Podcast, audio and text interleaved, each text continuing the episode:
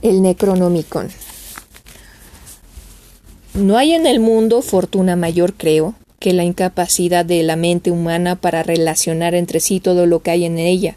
Vivimos en una isla de plácida ignorancia, rodeados por los negros mares de lo infinito, y no es nuestro destino emprender largos viajes.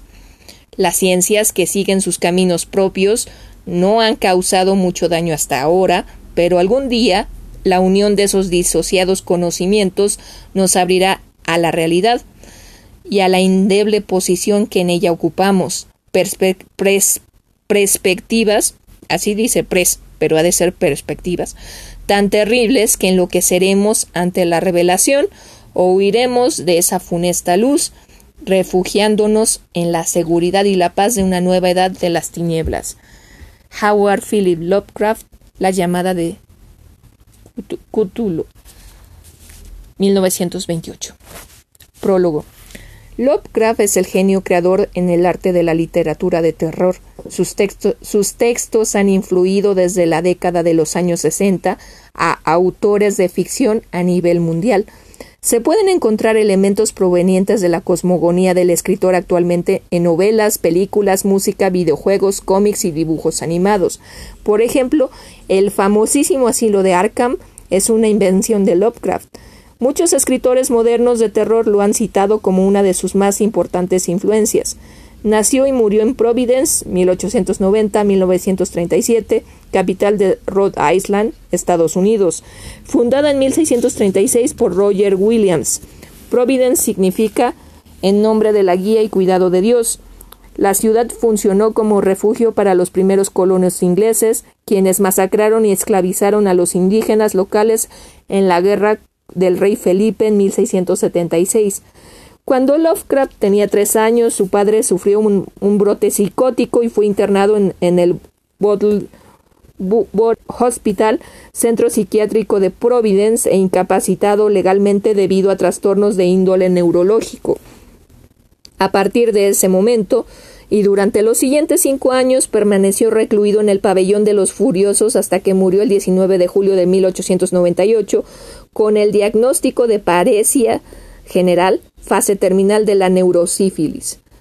Después de enterrar a su padre, su destino quedó en manos de su madre, sus, dos tías y su abuelo materno. Un importante empresario llamado Whipple Van Buren Phillips. Todos residían en la mansión familiar. Lovecraft fue un niño portentoso, recitaba poesía en latín a los dos años, aprendió a leer inmediatamente después de que falleciera su padre y empezó a escribir a los siete años de edad. Uno de los géneros que más le apasionó en la infancia fue, fueron las novelas policíacas, lo que lo llevó a fundar la agencia de, de detectives de Providence a los trece años, cuyo búnker era un cuarto semiderruido en medio de la enramada del patio trasero. A los quince publicó su primer relato, La bestia en la cueva, emulación de los cuentos de terror góticos. A los dieciséis escribía semanalmente una columna de astronomía para el Providence Tribune. Whipple Van Buren lo convirtió en devoto de la lectura, condición que determinó su aislamiento, ya que pasó su, niñez entre escondites en el bosque y el patio de la casa y la inmensa biblioteca de su abuelo. Ahí descubrió numerosas obras grecolatinas, las mil y una noches y sus, y sus amados libros de historia. Su imaginación e intelecto se desarrollaron rápidamente en comparación con el resto de los niños de su edad, hecho que apuntaló su falta de adaptación social. Debido a su endeble salud, asistió poco a la escuela, de forma irregular, hasta los ocho años. Durante su ausentismo, escolar continuó sus, continuó sus lecturas con voracidad.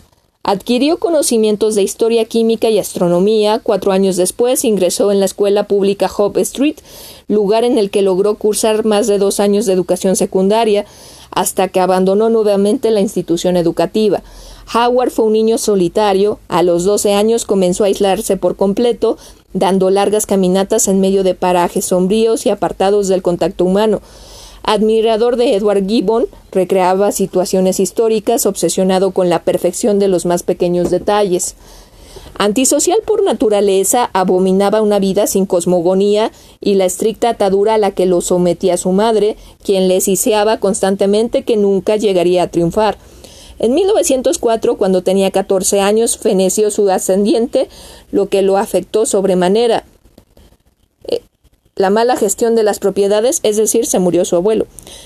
la mala gestión de las propiedades y el dinero dejó a la familia en malas condiciones económicas, por lo que tuvieron que vender la mansión y mudarse a un departamento. Lovecraft quedó tan abrumado por la pérdida de su abuelo y la casa que lo vio nacer que entró en una desmoralización casi catatónica y así permaneció durante un par de años. En 1908 sufrió un colapso nervioso frente a la escuela en la ceremonia de graduación y no pudo recibir su diploma. El síncope pudo deberse a su obsesión con la aritmética materia que necesitaba dominar para convertirse en astrónomo profesional o un simple caso de enoclofobia. Abatido y solo, la frustración del mundo académico permitió que la creación se entronizara en el escritor. Aunque su pensamiento era racional y práctico, a Lovecraft le atraía la, la, literatura fantástica. Tal vez influido por su escepticismo, arrinconado en el pesimismo de la soledad, imaginó un mundo paralelo, lo dotó de vida, flora y fauna y le confirió el carácter de verídico.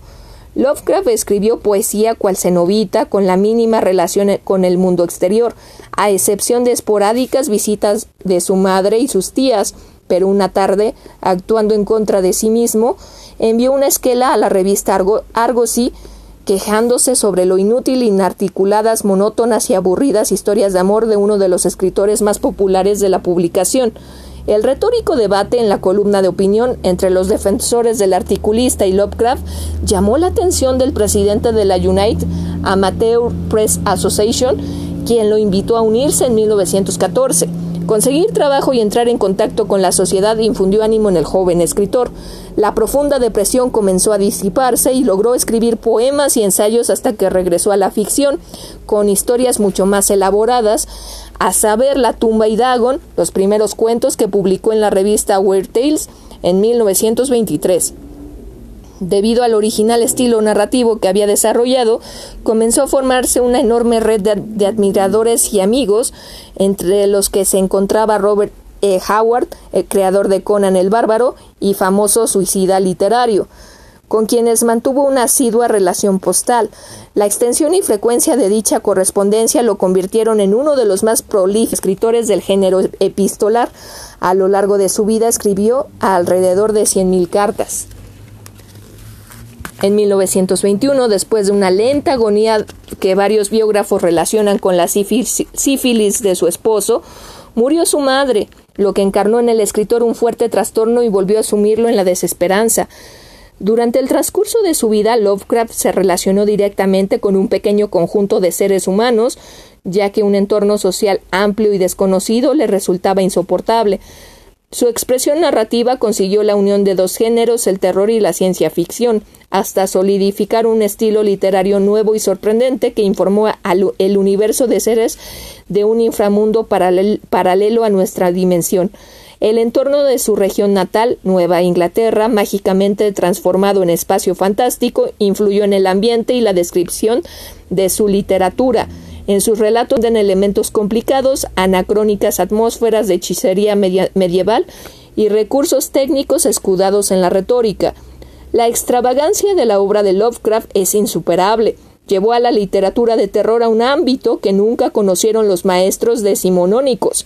Esta reside en la creación de una compleja alegoría en cuya médula se encuentran antiguas divinidades expulsadas de la tierra en épocas pretéritas, que aparecen en el desarrollo de su plástica, primero de forma esporádica y luego regularmente.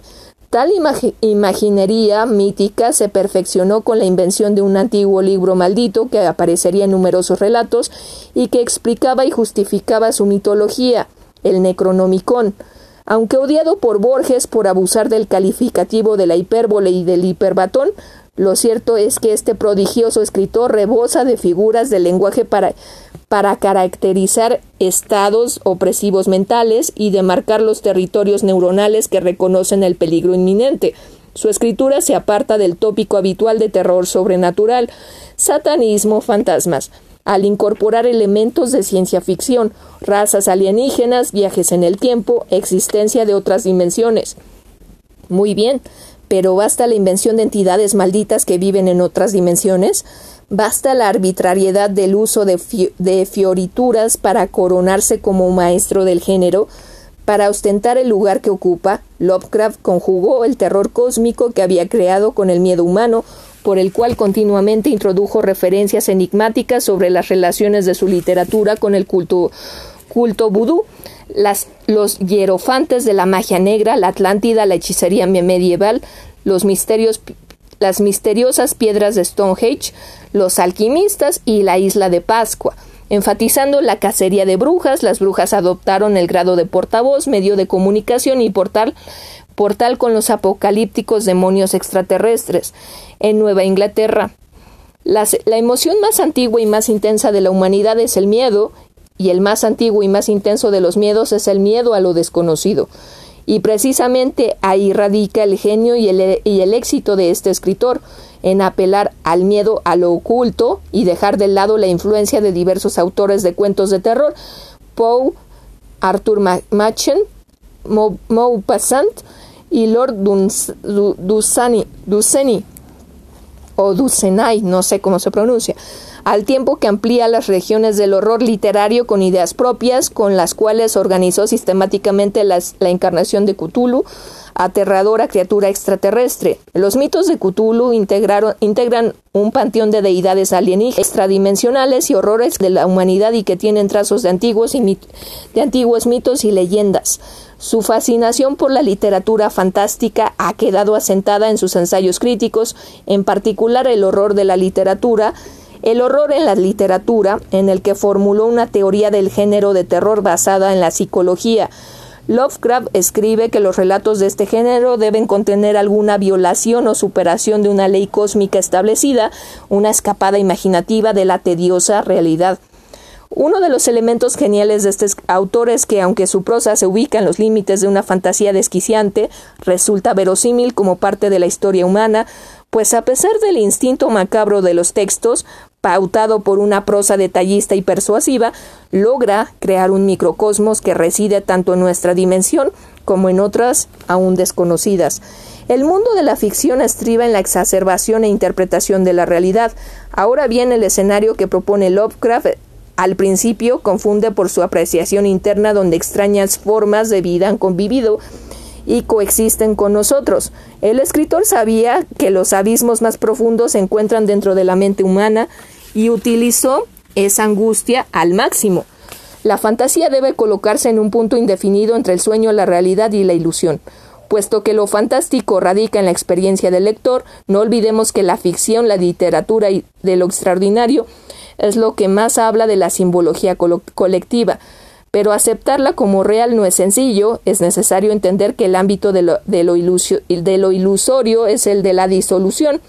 Debe existir una irrupción abrupta, misteriosa, insoportable de elementos sobrenaturales en el mundo de lo cotidiano. El balance y perfección de su admirable prosa argumentan la práctica del exceso de epíteto, de epítetos y calificativos como reflexionada y no como una indigna muletilla. Lovecraft dedicó gran atención a la estética de la literatura de terror. Su ensayo El horror sobrenatural en la literatura representa una exposición de los principios del relato de fantasía, en el cual demostró un dominio exhaustivo de la materia. En el, en el trato de definir el atractivo peculiar de la historia de terror, en la que debe haber presente cierta atmósfera de terror mortal inesperado ante fuerzas exteriores desconocidas. Además dejó claro que quería recurrir a un miedo diferente al utilizado por sus predecesores. Contrariamente a las controversiales opiniones acerca de la auténtica medida de su talento y el valor literario de su poesía, H. P. Lovecraft es, además de uno de los más grandes escritores que ha dado el género de terror en la literatura, un excelente poeta.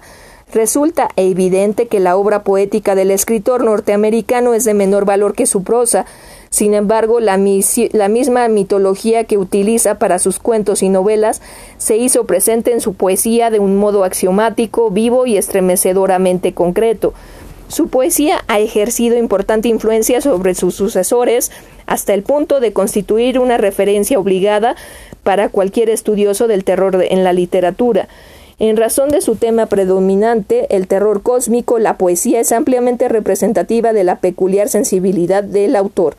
Lovecraft murió enfermo y desnutrido de cáncer intestinal a los 46 años. El último año de su vida fue una procesión de cartas quejosas acerca de sus dolencias. Fue un escritor desconocido en su época, pero un par de décadas después de su muerte cobró fama internacional e inmortal. Rolando Díez Laurini